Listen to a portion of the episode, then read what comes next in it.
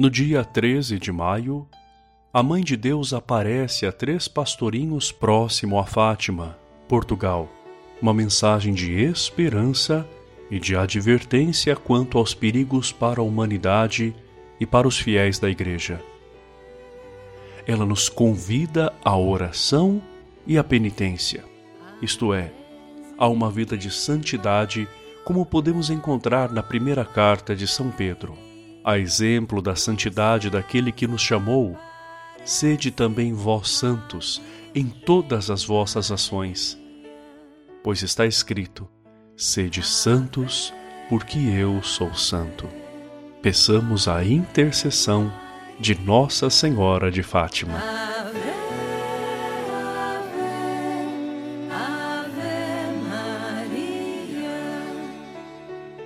Santíssima Virgem, que nos montes de Fátima vos dignastes revelar a três pastorinhos tesouros de graças contidos na prática do vosso Santo Rosário.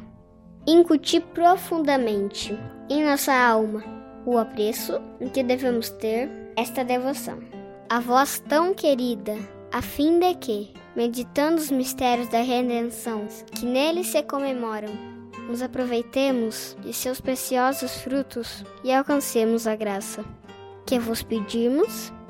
Nesse momento de silêncio, você faz o seu pedido.